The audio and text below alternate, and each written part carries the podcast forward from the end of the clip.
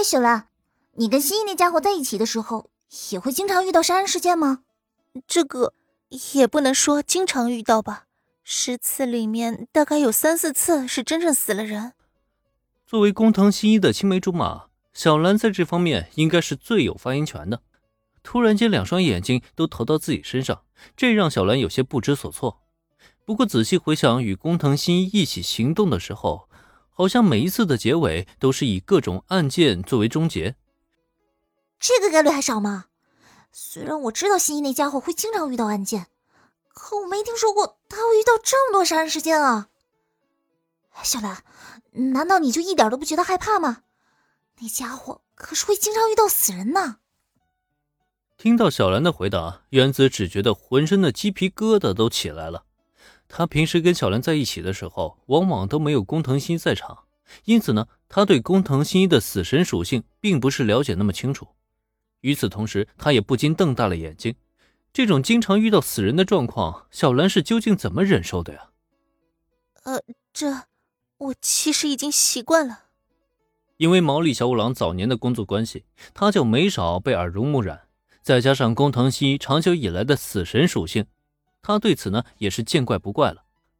虽然看到死人还是会感到害怕，但过后的调节能力，小兰却是早就比普通人强上太多了。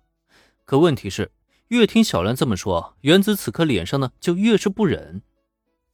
小兰，你怎么都没跟我说过这些啊？早知道这样，我就让你离新一那家伙越远越好了。就这种逛个街、约个会都能碰见死人的男朋友，谁敢要啊？在林恩没有出现之前，原子还觉得小兰和工藤新一呢能走到一起。现在这么一看嘛，你爱哪儿去哪儿去吧，我家小兰啊才不会交给你呢。我敢肯定，新一那家伙肯定被诅咒了。或许他就是死神转世也说不定啊！原子一把紧紧将小兰搂住。表示绝对不松手，同时呢，又信誓旦旦的表示工藤新一那个家伙就是个行走的死神。但是听他这么一说，小兰却一下子紧张了起来。什么？被诅咒？这个世界真的有诅咒吗？那那咱们可怎么办呢？新一又该怎么办？小兰十项全能，文武双全，可唯独有个弱点呢，就是害怕妖魔鬼怪。平时听到各种怪谈啊，都能被吓个半死。现在突然提到诅咒什么的，他是顿时慌得六神无主。不仅如此，他对工藤新一的情况呢，也是颇为担心的。毕竟是一起长大的青梅竹马，就算关系变淡，也不代表他能坐视工藤新一遭遇危险啊。其实我觉得吧，有没有诅咒呢？咱们暂且不说。就算这是个诅咒，以工藤同学性格。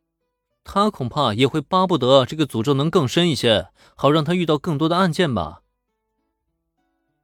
关于工藤新一的死神属性，林也只是随口那么一提，目的呢不过是为了转移原子的注意力而已。结果现在弄成这样，他也只能选择另外一个方向，从一个全新的角度去解读问题。